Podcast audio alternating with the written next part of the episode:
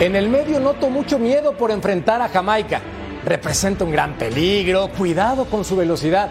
Vienen a jugadores en Europa, son algunas frases timoratas que suenan por todos lados. Y sí, esos argumentos tienen sentido y son reales, pero sin subestimar a la selección caribeña, no son ni Argentina, ni Francia o Brasil. Con todos los golpes que se ha llevado México desde su tristísima participación en el Mundial de Qatar, el Tri es favorito para avanzar a la final en esta edición de Copa Oro. Y no lo digo solamente yo, lo dicen las casas de apuestas. Y recuerden que la casa nunca pierde. Y si por alguna razón la selección mexicana es eliminada, recuerden que lo que pasa en Las Vegas se queda en Las Vegas, incluidas las dolorosas derrotas. Bienvenidos, soy Jorge Carlos Mercader y es hora de punto final.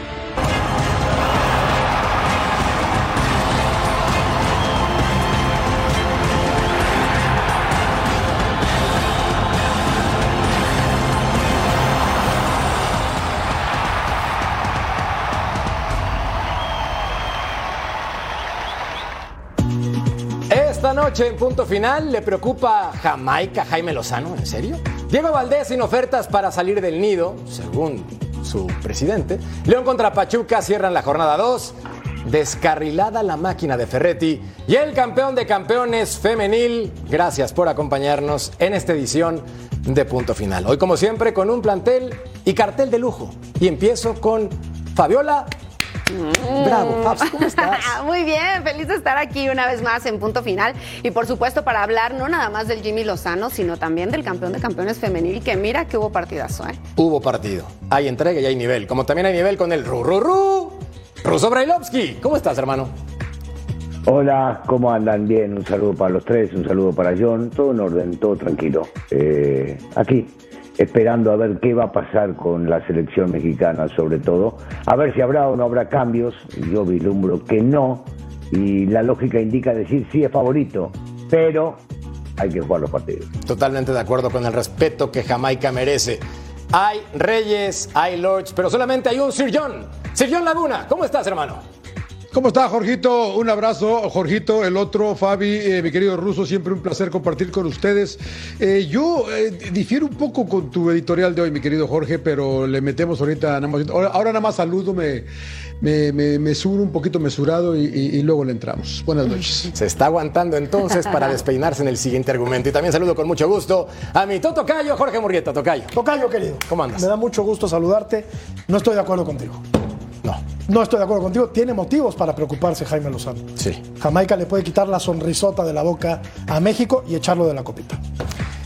Sí. Sí, Sí. sí. Nos dijiste timoratos, ¿eh? Sí.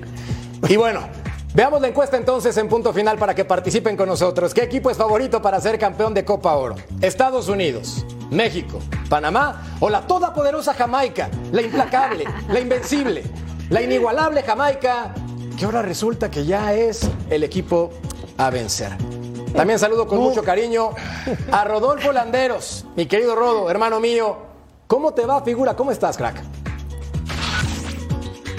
Hermano Choricero, un abrazo muy cordial y caluroso aquí desde Las Vegas, Nevada, 106 grados más o menos, pero sin llorar. Abrazo para todos ahí en la mesa de punto final.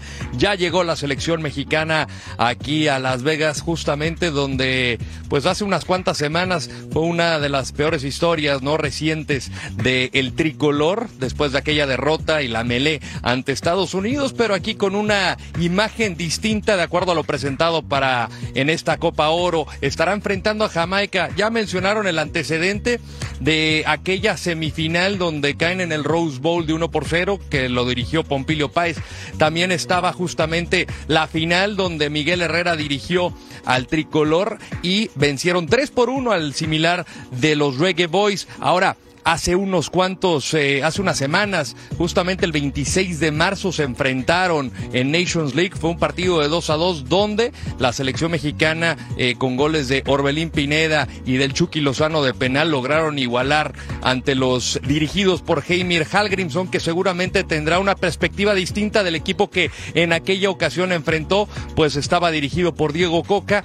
Ya estaremos eh, justamente este martes pendientes de la preparación, el cierre del entrenamiento donde justamente en el complejo donde tanto había críticas por las distancias, pues la selección mexicana ya está cada vez más cercana, está a tan solo 18 minutos del campo de entrenamiento y por la tarde comparecerá ante los medios de comunicación Jaime Lozano y un jugador. Un abrazo y de regreso con ustedes al estudio. Gracias, hermano mío. Estas son imágenes del 2017 donde la selección de Jamaica pudo derrotar, o bueno, quiero decir, empató a dos con el conjunto tricolor en este compromiso, en el cual yo digo e insisto, sin subestimar al equipo caribeño, respetando las características, me parece que esta selección no tendría que generarle temor al conjunto tricolor, mi querido Sirio, no tendría. El Cubo Torres. No, eh, sa- sa- ¿sabes qué pasa, Jorge? Este, escucho tu editorial y, y la verdad que dices que Jamaica pues no es Brasil, no es, no es Argentina, no es... Pues tampoco nosotros, ¿no? Tampoco nosotros. Venimos de más de un año de no jugar bien. Con el Tata pasó lo que pasó en las finales con Estados Unidos, pasó lo que pasó en Qatar, pasó lo que pasó en Qatar eh, en, eh, con Diego Coca, perdón. Y ahora de repente sentimos que ya somos potencia porque hemos jugado cuatro partidos con el Jimmy. A mí honestamente te digo, yo quiero que gane México con todo mi corazón, pero no me va a sorprender tanto si, si, no lo logra contra Jamaica. Jamaica es un equipo decente, ¿no? Si ves la alineación del domingo pasado, ocho juegan en la Liga Premier de Inglaterra, otros andan en la Championship, otros andan acá en la MLS. Eh, a veces tú eh, no miente tu realidad y a lo mejor a veces no nos alcanza nuestro presente, ¿no? Eh, hemos ganado dos, tres partidos, hemos perdido uno, pero de veras, pues tampoco es como que el Jimmy llegó y cambió un switch y de repente ya nos hicimos buenos otra vez. Va a llevar tiempo y ojalá si esta derrota pasa, que espero no pase, ojalá no sea el fin del Jimmy, ¿no? Porque si cada que perdemos un partido que no nos guste, vamos a cambiar, a cambiar técnico, pues vamos a estar fregados por mucho tiempo. A creo. casi todo sí, de lo que tú mencionas, mientras vemos el historial de Jamaica en Copa Oro, 13 apariciones, 20 victorias, 9 empates. Casi todo. 21 derrotas, casi todo, Sir John. Te voy a decir en dónde está el punto importante. Insisto, como lo dije en la editorial, sin subestimar ni hacer menos a Jamaica, no es la intención porque reconozco el nivel de los jugadores que presentan. Ya decías Championship, ya mencionabas Premier, ya mencionabas MLS. Cuentan con muy buenos elementos. Es más, ya cambiaron la velocidad por el talento. En eso se complementa. Pero tampoco está el tricolor para tener miedo mientras vemos a los elementos como Michael Antonio, Gray, Leon Bailey, Bobby Reed. Son jugadores que tienen un gran nivel. No trato de quitarles mérito, pero también seamos honestos. México no puede estar con el temor de...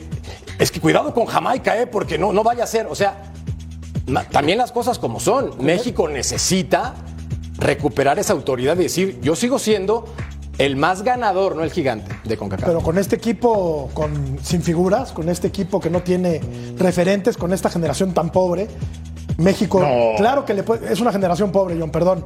Tiene al Chucky Lozano que no está en la selección, tiene al Tecatito Corona lastimado, tiene a, a Vega lastimado, pero de ahí en más, dime qué jugador de élite está jugando en esta selección, ninguno. Y creo que estamos pecando una vez más, como si no eh, fuera poco haberlo hecho durante toda una vida, de soberbios y mirando por encima del hombro a un equipo que hoy físicamente te ¿Dónde supera está la soberbia, y que probablemente te pueda superar en lo físico, en lo táctico y por ahí si me apuras en lo técnico. ¿eh? ¿Dónde está la soberbia? Siete, ocho jugadores en la Premier. No tener Los demás miedo. en la Major League Soccer. ¿No tener miedo de soberbia? Decirle, decirle timorato a la gente que cree que Jamaica le puede ganar a México. A ¿No te parece soberbio, Toca? ¿Dónde está el punto negativo en ese comentario?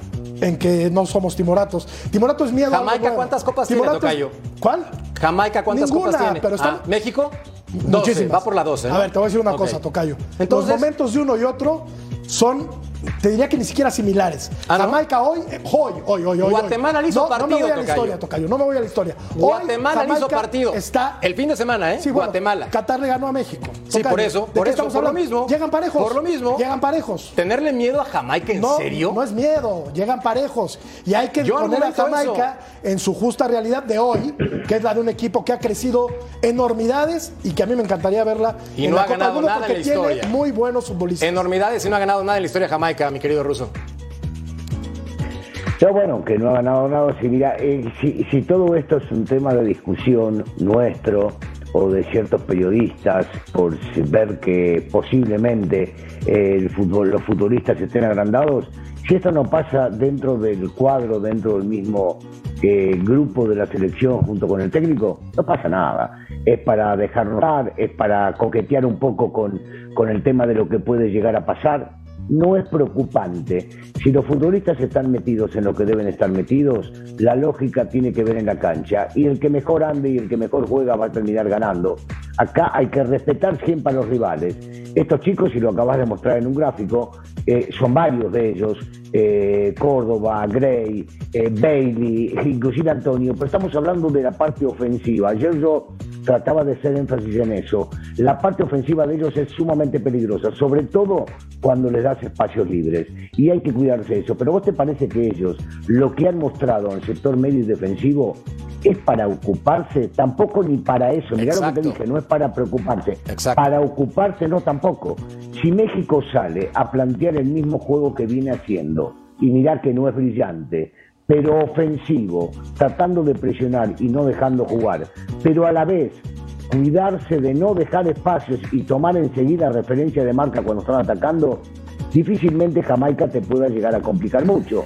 Que puede llegar a ser un partido, porque las circunstancias se pueden dar, que sea parejo, Sí, pero yo creo que México solo se puede llegar a complicar el partido.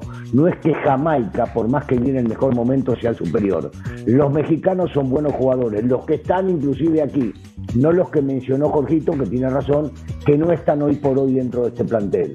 Pero no tengo ninguna duda que hombre por hombre son mejores los mexicanos y en conjunto también, porque tiene, tiene mejores defensores que los rivales y porque en la cuestión defensiva si se lo marca bien, los emparejás y hasta le ganás.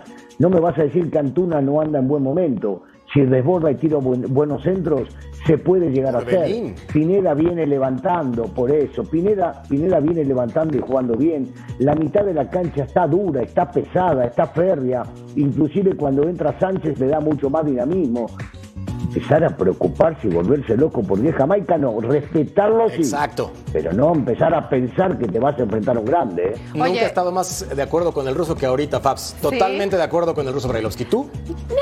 O sea, sí, pero o sea, es que el ruso habla y tiene toda la razón, pero de que México haga un partido perfecto y de que eso pase está complicadísimo. Los jugadores que estaban mencionando del, del equipo de Jamaica son jugadores que juegan abiertos y son muy rápidos y tienen potencia y tienen mucho fuelle y a decir verdad, o sea, Sánchez y Gallardo no son muy buenos en la marcación uno por uno. Tendrán que estar concentrados, eso sí. Históricamente, bueno, México le ha ganado con facilidad a Jamaica. En los 90 les metíamos hasta seis goles. Últimamente, la verdad es que no, no les hacemos tantos goles, incluso el referente que vimos de la Nations League en lo que también empataron. Así es que yo creo que el Jimmy no la tiene tan fácil. Ahora, con, con, respecto al partido que dijeron que hacíamos referencia del 2017, ahí pues sí hay diferencia, porque yo creo que hoy si Jimmy pierde contra este Jamaica, nadie le va a reprochar nada, porque al final es un proceso corto el del Jimmy. Jamaica es una selección que se está dando. Yo creo que no. Contrario a lo de Osorio. Osorio venía de la goleada contra Chile, lo abuchearon y todo. Creo que no es la misma dimensión, ¿eh? Eso sería un error, ¿eh? Incinerarlo si puede. No, desde luego que sería, un error, pero, pero, pero mira, ¿sabes cuántos, ¿sabes cuántos periodistas leo que nada más buscan likes y buscan crear controversia y nada más están viendo a qué hora? Eh, y, y yo estoy totalmente en desacuerdo contigo, Jorge yo no creo que esta selección sea tan mala, ¿eh? A mí me encanta Luis Chávez, me, me encanta Sánchez.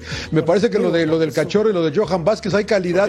O sea, no comparemos. Y además, este, eh, dejemos de hablar de la historia, porque el presente de Jamaica es muy diferente al de hace 15 años. No tiene referentes esta selección. no me vendas humo, por favor. No me Entonces, ¿por qué tanta, bueno, entonces, ¿por qué tanta confianza? Jorgito, ah, cuando hablas cuando hablas de referentes, yo vuelvo a intentar este, que la gente comprenda que lo importante no es lo que opinamos nosotros. Ayer el Jimmy Lozano en su conferencia de cátedra, vos recién hablabas de referentes. ¿Qué, ¿Qué mencionó el Jimmy inmediatamente? La selección campeona del mundo, con un técnico que no tenía experiencia, con futbolistas que salieron los de categoría a jugar el primer partido no, perdón. No, no, para, para. No, no. Bueno, voy a terminar de decir lo que dijo Jimmy, más que es más importante que lo que diga yo. Y Jimmy dijo, tomando en cuenta como referencia, que tres de los personajes que eran importantísimos en este plantel porque jugaron las eliminatorias, que eran referentes del equipo, para afuera y entraron McAllister, Enzo y Joaquín y no salieron más y esos Julián Álvarez, campeones. Entonces no tenés, Julián Álvarez, no, tenés, no necesitas tener referente. Esto te demuestra que en el fútbol a veces hablamos de más con respecto a los referentes, hablamos de más con respecto a los líderes en la cancha que queremos escucharlos y que griten y que hagan ademanes.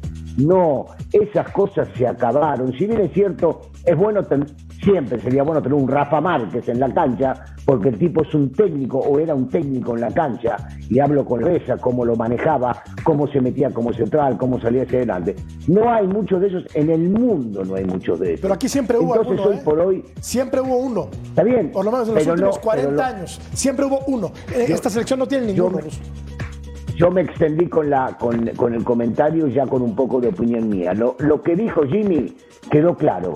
Argentina campeona del mundo con tres que eran referentes para afuera y tres jovencitos que no jugaban y dos de ellos no estaban en la lista de 23. Entraron porque eran 26, los vio en un momento, entraron y sin experiencia los sacaron campeones. ¿No te parece un poco ociosa la comparación, Ruso? Estás hablando No, de un equipo no. que tiene al mejor futbolista del planeta en el pináculo de su, de, de- de su gloria, ¿no? Y que fue campeón Pero del mundo. vos me que es- vas a- Lionel Messi. vos me vas a decir- Esta selección tiene un, eh, tiene un medio referente que es Guillermo Ochoa, pero no es un líder Pero me- indiscutido como lo era Rafael Márquez o Claudio no. Suárez o Ramón Ramírez, no lo sé. Sí. No me vas a decir que por Leo Messi salieron campeones y los demás no, tuvieron nada que. No, no, no, Bueno, pero, es lo que te, pero qué diferente tipo, ¿no? A to- Es lo que te quiero hacer ver. Messi cumplió. Me- Messi cumplió después de que no había cumplido ningún mundial, apareciendo en octavos, en cuartos, semifinales y final. Pero estos chicos aparecieron en todos los partidos, en todos, Sí, desde que los puso el técnico. Ok. Quiere decir que se hicieron referentes después del mundial. Quiere decir que a esto yo creo que hay que darles el beneficio de la duda. Yo creo que tienen muy buenos futbolistas los mexicanos. Los dos centrales jovencitos te dan para jugar muchos años. Antes no jugaban con el técnico anterior. Hoy son titulares con el Jimmy y creo que han demostrado, sobre todo Vázquez, que no lo tenía ni en cuenta, que el tipo puede hacerse el líder de la defensa. Es que acá tenemos también que escuchar las declaraciones del señor Heimin Hallgrimsson. Una historia increíble, dentista de profesión, un entrenador que llevó a Islandia a participar en su primera Copa del Mundo, un entrenador que además los clasificó a cuartos de final de una Eurocopa y un entrenador que le toca estar con Jamaica, que es competitiva y nada más. Escuchemos. Yeah, like like I said before, I'm I'm I'm really proud of the boys. My hope that we will be really really difficult team to beat for any nation in the world, and be a, a hard team to beat. Then I think we have a chance against every nation in the world. That is how I see it, and that is what I'm happy with. Acá están las estadísticas de Jamaica. Tres victorias, un empate, cero derrotas con 11 goles a favor, evidentemente, en esta competencia. Yo solamente para aclarar el punto y que no haya ninguna duda. Respeto a la selección de Jamaica. Considero que tiene buenos futbolistas, que tiene nivel, pero no es para tenerle miedo. Ya estás cambiando, ya estás cambiando. Jamás, porque la Ya, no cambió todo lo que dijo al principio. Nunca. Ya cambió todo lo que dijo. Nunca, señor. Estaba clarito en la editorial, ¿eh? a diciendo respetarnos. sin subestimar a la selección. Hasta hice una pausa dramática, Sillón. Me parece que las clases de teatro me están quedando cortas. Pero dramática. Sin subestimar a la selección de Jamaica. Jorgito. Pero México es favorito, Ruso. Es, es favorito. Otra punto, se acabó. No, no, Otra que es favorito, yo también, yo también digo que parte como favorito, después en la cancha se deciden otras Estoy cosas. contigo. Parte como favorito. Solo recordar que si está- Turner, el, el- el arquero de Estados Unidos, no atajaba ese penal, hoy te enfrentás contra Estados Unidos y no contra Jamaica. Y eso cambiaba toda la el partido dinámica. 2 a 0. Cambiaba absolutamente todo. Entonces, si tenés que elegir a quién te querés enfrentar, a Jamaica o a Estados Unidos. Jamaica ahorita Al y en la sea, final de Estados Unidos. Que sea. No, yo también quiero pensar en yo no sé, que a todos, ¿no? Yo no sé si está fácil, si está tan fácil para Estados Unidos, ¿eh? No lo sé. Panamá está haciendo muy bien las cosas. De hecho, platicamos entonces de esta llave porque la selección canalera tampoco perdió, líder de su grupo con siete unidades. Y es el que mejor ha jugado. Me parece que sí, coincido contigo, Ruso. Ahora, Paps, de esta selección de Panamá, ¿qué tanto daño le puede hacer Estados Unidos, que es el equipo de casa? Yo creo que coincido con ustedes, ¿no? Panamá ha sido la más constante en todo el torneo, tal vez junto con Jamaica, que ya sé que ustedes no dan un peso por Jamaica, pero Fabs, yo. creo que esta es la primera vez 50 quizá. centavos. Por favor. Creo que esta es 50 la primera vez Jamaica. quizá 50 que. Estados Unidos y México no parten como amplios favoritos. Correcto. La verdad, creo que Panamá le puede, le puede hacer daño. Tienen a este jugador, creo que se apellida Díaz, se me fue ahorita, el que hizo el hat-trick más rápido en la historia de la Copa Oro. Están bien acoplados.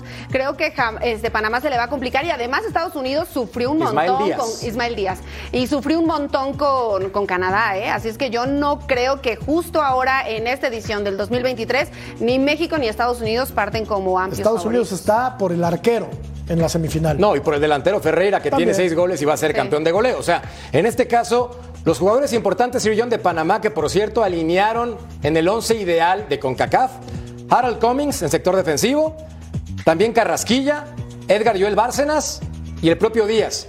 Tiene a buenos elementos que le van a complicar a Estados Unidos. Insisto, una selección B del conjunto norteamericano que también es competitiva. Y que encuentra la manera de ganar. Es lo que me, a mí me gusta mucho de Estados Unidos, tanto de la, de la selección A y, y- y la, la B, como les quieran decir. Estados Unidos encuentra la manera de ganar. Parecía que estaban liquidados ayer y se meten otra vez, compiten, eh, la mentalidad del equipo estadounidense. Yo sí creo que Estados Unidos va a vencer a Panamá, eh, eh, pero ese ya yo, yo soy yo el, el romántico, ¿no? A mí me gusta mucho cómo se trabaja acá, eh, el que tengan eh, de, eh, estos eh, dos equipos, ¿no? Con los, uno de los europeos y otro los de la MLS y, y en semifinales de la Copa Oro me parece muy, muy meritorio, algo que pues muchos aquí, como Jorgito Morita dice que no tenemos para dos elecciones tampoco en México. para ¿no? Estados. Unidos, Estados Unidos eh, se ve fuerte, yo sí lo veo. Yo, yo, yo no entiendo lo de amplio favorito o no amplio favorito, Fabio. O eres favorito o no eres favorito, creo yo, ¿no? Y yo creo que sí Estados Unidos es favorito mañana. En cuanto a las apuestas, está muy parejo, pero Estados Unidos en apuestas es favorito ruso. Yo, yo sí coincido con Jorge, ¿eh? yo con Jorge Murrieta que México no tiene para armar dos selecciones competitivas. Coincido plenamente con Jorge. Hay titulares y posiblemente hasta indiscutidos con los que están en Europa y con los que están acá. Y hay un equipo que se puede conformar para competir posiblemente en Centroamérica. No es una selección, no, mejor dicho, no tiene para dos selecciones y salir a competir contra equipos importantes. Tocayo. Pero ¿cuántos equipos tienen para dos selecciones en el mundo? Brasil, de veras. yo creo que sea, ¿no? Francia. O sea, o tiene. sea, claro, Francia, claro. hablas, hablas de, hablas de 3, 4, o sea, tampoco hay que ser tan, tan, acuerdo. agra- tan Sí, agrandado, ¿no? sí, Pero sí tenemos para tener un, un, un buen, un buen primer equipo, porque falta el Chucky, falta Alexis, eh, falta supuesto. el Tecatito a lo Sí, mejor, sí, sí. ¿no?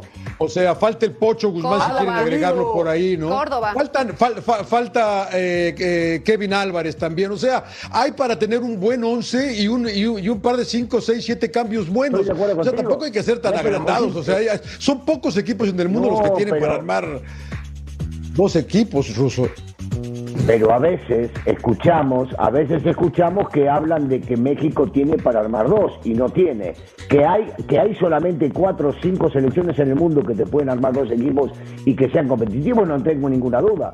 Pero no le, no le vayamos a mentir a la gente con respecto a que México tiene, para quedar bien con el público, quedar bien con los jugadores, que tiene para armar dos por puesto. No, no tiene dos por puesto. Puede llegar a tener uno por puesto y dos o tres suplentes de lujo como para poder llegar a meterlo. Te podría decir una Más cosa, eso, entonces, y eso no te da para competir. No, sí. No, le quería decir una cosa, John, hablando de, de armar dos A ver, selecciones. Jorgito, porque traes, el, tra- traes la parrilla muy abierta. No, espérame, espérame. Siempre, siempre, siempre. Uruguay es un país de 4 millones de habitantes y antes monta dos selecciones que México, que tiene más de 30 de 130 millones de habitantes, No, más los mira, que se no es pueden cierto, captar no es cierto. allá yo- donde vives. no es claro cierto, mira, es ahí me cierto. tocó hacer Claro unos es partidos de cierto, Uruguay hombre. contra Cuba, Ajá. contra Cuba los amistosos con el equipo B, y la verdad que, pues dices, Bielsa. yo, yo no vi tanto que digas, wow, qué, Sí, qué, qué selección tan potente oficial. la uruguaya. La primera es muy buena, la segunda no era. Bueno, Ahí es. No, pero ahí está, ahí está la diferencia. Acá podés tenerte, hoy tenés un técnico que va a ser un técnico de nivel porque va creciendo y porque tiene, va, va a ir ganando en experiencia. Si vas a traer otro también va a ser bueno. Uruguay llevó al peor técnico que puede llegar a llevar para poder llegar a hacer algo bueno. Y entonces ves lo que llegaste a ver en los amistosos. El peor técnico que ¿No le puede, gusta peor que el Tata Martino. Oye, no. No lo sé, No, Ruso. bueno, no. puede, puede, puede, No puede lo hablar sé. mucho. Bielsa es un maestro. Habla mucho y muy bien. Martino Bielsa, es un petardo. Ahí va. Ahí va. Martino es un- Martino es un petardo. No, no, no. Para mí, para mí Martino es un muy buen técnico No. y vos ¿Por qué me ves estás, mal? mirá que es No, no discípulo, es discípulo No, de. el tipo petardeó en Barcelona, de. petardeó fue campeón? selección, No fue campeón en Barcelona. hasta se espantó el ruso. No, petardo. Petardo. No, Gordo. No, no, no, Petardo. No, no, no. No, no. Mejor la encuesta, Ruso, para evitar complicaciones. ¿Qué equipo es favorito Sí, para ser campeón sí. de Copa Oro? La gente está con Estados Unidos, la gente se respeta, pero Murrieta piensa ¿eh? que Jamaica va a ser campeón de esta Copa Oro y del Mundial. Bueno, también tenemos la cobertura Jamaica contra México, miércoles 12.30 del Este, 9.30 del Pacífico. Después del partido, estamos presentes en punto final. Ya tú sabes. Al volver, platicamos de Diego Valdés, porque tiene problemas estomacales. ¿Estará nervioso? Eso es verdad. Pues que, sus- que suspendan otro partido, ¿no? Sí. Pausa.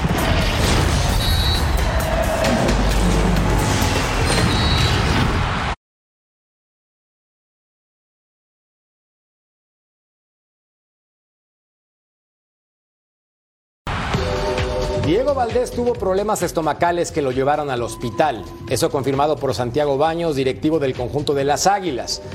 ¿Por qué estará mal del estómago? Y lo pregunto en serio. ¿Habrá algún tipo de presión?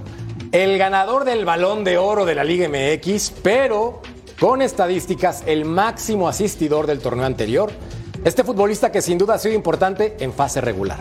Porque en liguilla no aparece. Ruso, ¿estoy equivocado? Bueno, eh, te diría que de la última liguilla sí, porque fue no no no es que no apareció, hubo otros que no aparecieron mucho menos que él. Eh, sí ha rendido mucho en el torneo local, sí ha aparecido mucho más en el torneo local. Se requiere, y siempre he dicho lo mismo, que un extranjero termina apareciendo mucho más en la parte, en la fase de liguilla, pero bueno, este, a veces no, no se puede hacer absolutamente todo si el equipo no te acompaña. Y cuando se lo requería a él o a otros más, eh, justamente contra Chivas, que es un muy mal recuerdo para nosotros los americanistas, termina siendo expulsado el español, que todo el mundo lo alaba y lo quiere y dice que es maravilloso, este, y eso termina complicando más el andamiaje del equipo, más lo que podían llegar a hacer individualmente, como es el caso de Valdés también. Ahora, en este punto importante, Fabs, tú que eres insider del América, le queda un año de contrato. En el caso de que pasen seis meses, se podría ir gratis a cualquier otro club. Seguramente las Águilas ya tendrían ofertas, pero su presidente lo niega. ¿Tú qué sabes? Pues yo, mira, yo lo que sé es que no ha entrenado. Uno, que dicen que viene con una sobrecarga en el gemelo, que esa era la razón principal por la cual no estaba entrenando. Después se nos enferma del estómago, incluso dicen que estuvo hospitalizado y ahora niegan cualquier tipo de acercamiento, ¿no? El Feyenoord por ahí está interesado, incluso hay una oferta del Chesca de Moscú, aunque ellos dicen que ninguna formal en la mesa. Creo que a América lo que le conviene por como es América es venderlo ahora y no que el jugador se vaya sin que le deje ningún tipo de ganancia. Pero Sir John, le estarías quitando un jugador muy importante a las Águilas por números. Es el que más asistencias tuvo el torneo anterior, el segundo máximo goleador de las Águilas desde que llegó. Es un muy buen elemento. Desde luego que es un buen elemento, lo vimos desde Santos, ¿no? Y, y con América ha ido creciendo. No es fácil llegar a América, a lo mejor se le criticó, un poco cuando llegó, pero creo que sí fue parte importante en, toda la época, tanto con, eh, con Solari como con el Tano. Eh, a, mí lo que sí creo que le falta un poco a a, a Diego es un poco la parte mental, ¿no? Como que parece ser medio apático, a veces se le, cruzan los cables. Y esto me lo comentó y no lo quiero exhibir mucho a Alma- me lo- eh, Guillermo Almada, que si Diego se concentrara y se metiera, y se metiera de veras y que se concentrara, pues debería estar jugando en Europa, pero no lo está. Y tampoco es titular con Me da Chivas. risa. No lo quiero exhibir mucho, Qué pero es Almada. bueno ¿eh? Si lo hubiera querido exhibir, dice Guillermo Almada, porque no sabemos quién es. Entonces lo, lo exhibió a la mitad, Tocayo. Pero gacho, y luego dicen que, dicen que el que prende la nafre soy yo, mi querido, mi querido John. A ver, ¿no, ¿no será que ante la llegada de Quiñones la directiva de la América ya tenga Pues son diferentes, la idea? ¿no? Claro que son diferentes. Eh, eh, a, mí Valdés me parece un, un jugador espectacular, a mí me parece el tipo más inteligente de tres cuartos de cancha hacia adelante que tiene. El América es el que mueve los hilos en el medio campo, pero pues te estás empezando a encartar, Tocayo, ¿no? Entonces, ante la llegada de Quiñones, yo no vería descabellado la salida de algún tipo de ataque, ¿no? No necesariamente, un- o sea, Henry no se va a ir, ¿no? Y hay gente de ataque que podría dejar su lugar en la institución. No me gustaría que fuera Diego Valdés, es un jugador que a mí me fascina y que me parece, este sí, es un referente de la América. Adelante, Más que. Fidalgo, por ejemplo, cumple otras funciones. Pero adelante, pero- por ejemplo, Tocayo. No ha ganado ¿qué nada contra el sugieres tú que América. podría ser el América con Diego Valdés y Quiñones y sin Diego Valdés y Quiñones? Híjole, qué difícil pregunta. Porque es importante ¿Cómo saber. al- Es que primero quiero ver cómo va a jugar Jardiné. Exactamente, ¿no? exactamente. ¿Cómo va a acomodar al equipo? Porque creo que tienen cabida tanto Henry Martín como Julián Quiñones como eh, Diego Valdés. Creo que tienen que jugar. Y sí o sí. Jonathan Rodríguez y el cabecita. Estamos Sendejas. olvidando, Sí, Iván. bueno, el cabecita está lesionado, ¿no? Le queda un rato.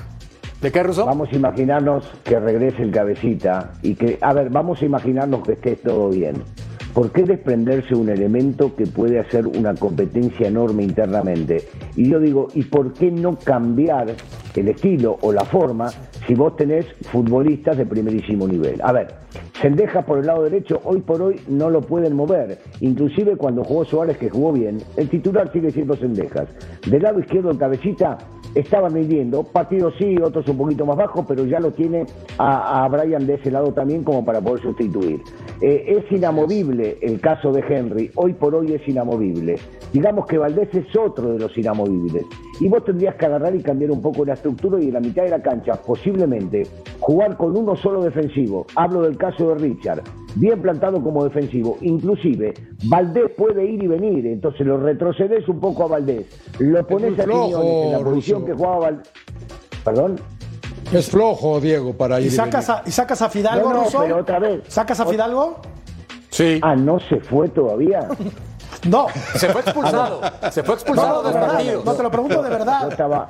Te lo pregunto de Yo, verdad. la yo también, pero, no, pero vos- no, entonces quiere decir que no me conoces, trabajamos No, no, no, 70 claro que te años conozco, juntos. hombre. Vengo, vengo diciendo, vengo diciendo, vengo diciendo que el chico, el chico Muy juega bueno. y es el jugador que destacan la mayoría de los per- periodistas que están hablando constantemente porque es el más pelotas toca, el que mejor las sirve, el que menos las pierde, pero son para los Pero no costados pasa y para nada atrás. nunca con Fidalgo. Para adelante es el 10% y en las finales ha desaparecido en todas. Entonces digo, bueno, busco la alternativa de gente que me pueda llegar a algo más.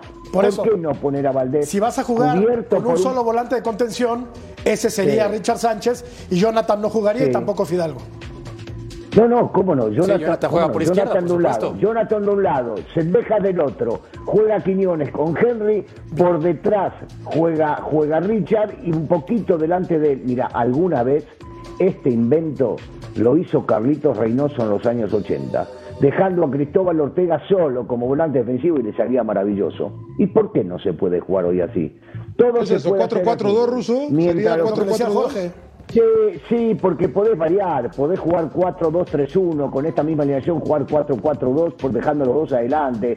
Tenés que agarrar y hacer un esfuerzo mayor. Los de los costados tienen que regresar a la mitad de la cancha, lo hemos visto en millones de equipos. hace- Si lo hizo la selección argentina, campeona del mundo, ¿por qué no lo puede hacer el América?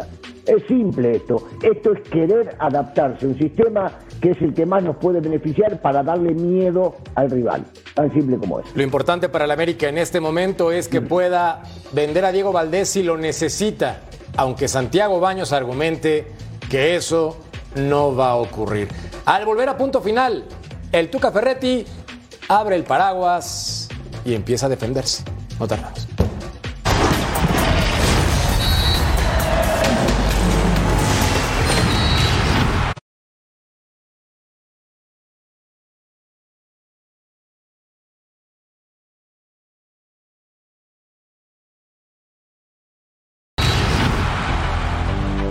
Todos los entrenadores, o sea, esperan ¿no? que su equipo vaya siempre de menos a más, obteniendo resultados.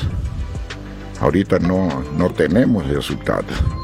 Estamos en una etapa de transición del torneo pasado para este. Estamos en una etapa de conjunción de muchos jugadores nuevos, porque no es lo mismo, ¿no? Después de X cantidad de tiempo, los jugadores ya se conocen, el entrenador y todo esto va funcionando, ¿no? Transición, adaptación y los números de Tuca en esta temporada. Último lugar de la tabla general. Obviamente no tiene victorias ni empates y dos derrotas. Es el único equipo del fútbol mexicano en primera división que no ha anotado. El único. Hasta el Mazatlán ya convirtió en casa. Hasta el Mazatlán. Ahora, sí tiene razón Tocayo en algo. El equipo de Cruz Azul sí está en transición porque si comparamos la alineación que presentó frente a Toluca con la última que presentó en temporada regular contra el Guadalajara, es el 90% de un equipo distinto. Portero distinto, centrales distintos, en medio campo entre seleccionados y lesionados también tiene jugadores distintos y a la ofensiva distintos. Estoy de acuerdo, Tocayo, pero un técnico tan capaz y con los blasones que tiene Ricardo Ferretti no puede darse el lujo de salir a declarar que estamos en transición. Estoy de acuerdo, pero igual lo matizas de otra manera, ¿no? O sea, no puede ser que un equipo del Tuca Ferretti, al que se le dan todos los recursos para armar un trabuco, como me parece que Cruz Azul puede llegar a hacerlo, esté arrastrando la cobija de esta forma en la última posición de la tabla general sin O haber sea, Jorgito, es ver- verdad, A mí es verdad, me pues no lo puedo que- decir. A ver, perdón, yo, Es- déjame terminar rápido. Me parece que el Tuca dejó de trabajar, dicho por gente que ha trabajado con Ricardo el Tuca Ferretti, como le ha ocurrido a algunos otros técnicos en el fútbol mexicano, el que estaba en Monterrey, por ejemplo, que han dejado de trabajar y se han tirado a la maca. Ese es mi punto de vista. ¿Sir John? No, yo más decía, es que dice que es verdad, pero pues no lo puede decir. Pues, o sea, entonces, entonces ¿qué, qué, qué va a decir, no? Porque es una realidad. No es una excusa, Jorge, es un hecho. Sí. Es un hecho lo que está pasando con la máquina, ¿no? Que también hay que señalarlo, señalarlo de esa manera. Eh, le- les faltan, como bien comentan, seleccionados. Falta mucha gente a este equipo. Eh, yo, yo, y lo discutí con Cecilio la semana pasada. eh, el Tuca llegó a mitad del torneo pasado y ya esperábamos que los hiciera campeones. No sé quién espera eso. Siboldi llegó al final, Hay que- ¿eh? Y fue campeón. Sí, pero no comparemos a Tigres con, eh, ¿Por qué no? con, con Cruz Azul. No, no, no, pues no, na- nada que ver. Ah. En planteles, en Pero- calidad, de nada de eso. Bueno, o sea, si tú crees que eso, bueno, ok. Yo, yo, yo sí No, aquí estoy digo- con el Tuca, eh, la verdad. Yo, yo sí hay No, que no, ser no. paciente con. No, no. y Hay que esperar. Van dos fechas, ¿eh? Van dos fechas. Me encanta cómo señor este Mercader vende, vende humo también. Dije ¿eh? la verdad, Dos fechas, señor. ni un gol, Pues ni no, un gol, pues cero no, pues puntos. no tiene, es un Van hecho. dos fechas. Es a ver, Van hechos, dos ¿Cuántos fechas. puntos tiene? ¿Cómo le puedes Se va a resolver decir que? América, América tiene un ¿Cuántos gol. tiene? América Cero, tiene un pero gol. Un partido. Pero un partido. Bueno, sí, bueno, tiene un gol en la fecha 2. También es el ver, último, ¿eh? Hay un detalle importante y dije ¿eh? Que Cruz Azul cambió el 90% del equipo comparado Sí, con la última jornada. eso es una realidad, eso Por es eso un también hecho. los cero goles y los cero puntos y los cero todo. O sea, Cruz Azul hoy es un cerote. Punto. También habría que ver cuánto tiempo va a durar la transición de la que habla el Tuca, No, ¿no? en ese sentido, tú ves. de cuánto tiempo va a durar, porque al final tienes razón, ¿no? La transición debería empezar cuando regresen los seleccionados, con Antuna, con Charlie, incluso con Huescas. Bueno, el equipo tendría que caminar. En la única posición en la que yo veo una transición es en la portería. Se va Corona y ahora tenemos a Jurado. Y bueno, tanto que peleó la afición de Cruz Azul porque Jurado fuera titular. Y después, ahora tristemente, la verdad, porque yo creo que Jurado es un, es un futbolista con condiciones, pero tiene cargando ya el 7-0 con, con América y por ahí también la eliminación con Pumas y el 4-0. Creo que la- el caso de Jurado le pasa un poquito como a Josgard, ¿no? Que no es que fuera un mal jugador, sino que pues tuvo, exacto, y tuvo mala suerte y no es el mejor momento en el que está viviendo Cruz Azul. Habría que esperar a ver si la transición del Tuca va. Yo creo que no tiene nombre gol, por eso es que hoy están en cero. Ruso, ¿tú qué opinas al respecto? Yo digo que si hay una transición de por medio y es una realidad y tenés jugadores todavía que no se han integrado, que están afuera, no hace falta que juegues y entonces no perdés. Fíjate, podés tomar el ejemplo del América de no jugar un partido para recuperar a todos y poder agarrar y después estar jugando con todos para poder llegar a ganarlos. Es simple, no salir a, a- a decir o a jugar los partidos, mejor buscarle la vuelta como la buscamos nosotros para no jugar y esperar más adelante. Exacto. Bien, es un argumento Exacto. sólido y además sincero por parte del ruso. Hay si que saber jugar las cartas. Por Dios. Hay que armarlo bien y en este sentido díganle algo al Querétaro. Que entre en ritmo Quiñones, ¿no? Porque sin Quiñones, ¿cómo? Entró con Espérate, el Atlante, pero no espérate, ganó. Vamos a inventar Oye, que ganó tu Atlante. Festeja algo, tocayo. dije, Santre ya ganó la América, ¿no? Se lo dije fuera del aire, pero es un detalle. Es tu momento. Lo perdí, no vine ayer. Dejé pasar la oportunidad. La ocasión periodística se me fue. Se le escurrió entre los dedos. Volvemos para platicar del León que golea a su hermanito menor, el Pachuca. Pausa. Ahora puedes escuchar Punto Final en podcast. Entra a tu plataforma favorita, descarga el programa, lleva contigo el mejor debate deportivo. Ya tú sabes, descárgalo ahora. Mira nada más que lluvia cayó en la bella ciudad de León, Guanajuato. Por eso el partido se tuvo que aplazar varios minutos y arrancó prácticamente 40 más tarde. Esto no pudo aplazar el baile que le pusieron al Pachuca, que, dicho Sir John, con todas las palabras y todas las letras, no es el mismo equipo que le ganó Pues no. al Toluca la final. Tiene ya, de esos jugadores que ganaron hace un año, nueve elementos que ya no están. Nueve. Sí, así es. Y además que falta Luisito Chávez y, y, Eric eh, Sánchez, ¿no? Y, se fue Kevin Álvarez y la verdad que este Pachuca eh, de, Almada, aquí vimos el primer gol del minuto 21 de Moreno. eh, un buen cabezazo, pero mal defendido ahí por Cabral, que se pierde un poco en la marca. La verdad que creo que le va a costar Almada con este equipo de Pachuca, eh, que está también en transición, según las palabras de Fabi, ¿no? Barreiro con el 2 a 0. Sí, pero un partido que, a ver, o sea, Fabs, la verdad, muy facilito para la fiera, pero Sí, muy sencillito. Sí, mostraron superioridad, tocaron muy bien la pelota, el terreno de juego estaba mojado, pero siempre lo decimos, igual era para el otro equipo, ¿no? O sea, tanto León sufría el encharcamiento como también el conjunto de Pachuca y se vieron mucho, mucho mejor, de verdad. A ver, Russo, este, ¿eh? anotadores, Moreno, Barreiro, Angulo y Brian Rubio al 96. ¿Qué le depara al Pachuca en esta campaña según lo que tú piensas? Bueno, eh, primero sigo sosteniendo que el técnico es muy bueno y sobre todo para tra- trabajar con jóvenes, pero vos no podés agarrar si no tenés demasiado en la banca, salir a jugar con tres o cuatro jóvenes porque se le va a hacer complicado, como se le complicó hoy contra un equipo hecho que venía de perder el partido pasado jugando de local. Eh, aparecieron futbolistas que tienen algo, tienen cosas distintas. De- recordemos que, por ejemplo, Luna, él lo había puesto la temporada pasada o la anterior, tuvo la desgracia que hoy en el primer tiempo se termina lesionando también y tiene que salir de la cancha. Pero hay chicos que tienen, tienen condiciones. No podés armar lo mismo o pretender que en poco tiempo el técnico le dé el funcionamiento que él le quiere dar porque le gusta jugar ofensivamente. Imagínate que el segundo tiempo lo sale a jugar con línea de tres. Yo no sé cuándo he visto a Almada protegerse tanto en el sector defensivo, porque se dio cuenta que había una superioridad demasiada, demasiado grande entre la experiencia y lo futbolístico de los rivales.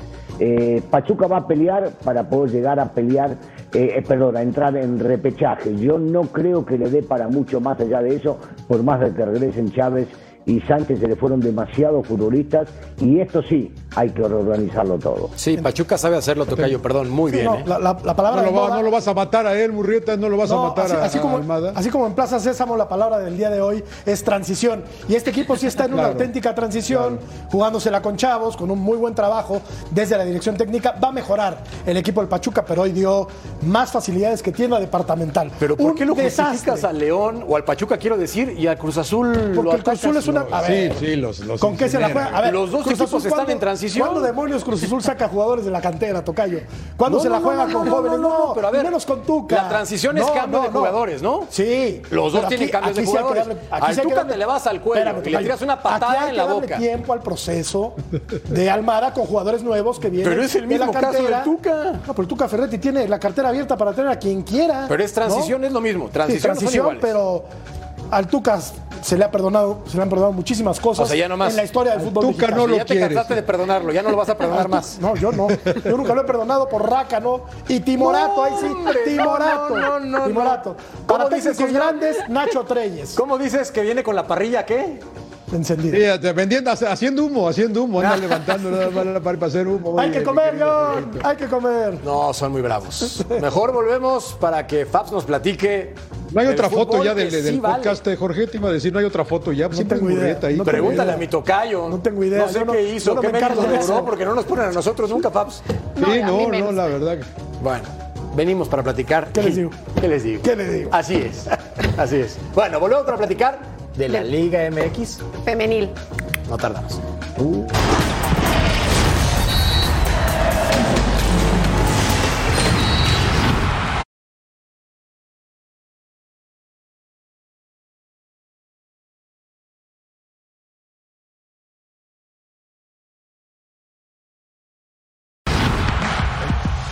Paps, platiquemos de Tigres contra América Femenil. ¿Qué pasó en este campeonato?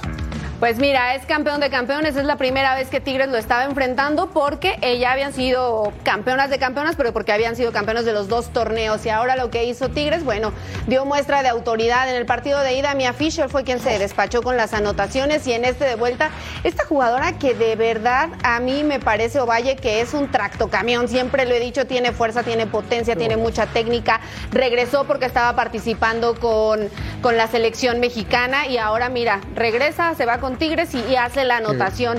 América no es que anduvo mal, ¿eh? América la verdad es que hizo un muy buen torneo, tiene muchísimo mérito que por fin fueron campeonas otra vez, pero al final la capacidad goleadora que tiene el conjunto de Tigres creo que es el equipo más completo. Cinco títulos tienen son las mandonas en la liga femenil. Y bueno, ahora ahí está, campeonas de campeonas. Esta fue la alineación de, de Tigres con Ceci Santiago, que es la portera, Greta Espinosa, Nica Rodríguez, Nancy Antonio, Liliana Mercado, que es una veterana que la verdad que bien juega también, Lisbeth Ovalle, Cristina Ferral, una defensa de poder, Natalia Villarreal, Mari Carmen Reyes, Stephanie Mayor y Mia Fischel. Y Stephanie Mayor, que dicho sea de paso, una felicitación porque va a ser mamá, su pareja está embarazada y van a tener gemelitos. Así está la Liga MX femenil en automático, ganó el torneo, que era lo que les decíamos, porque se coronaron bicampeonas en el Guardianes 2020-2021 y ahora una vez más Tigres es el campeón de campeones.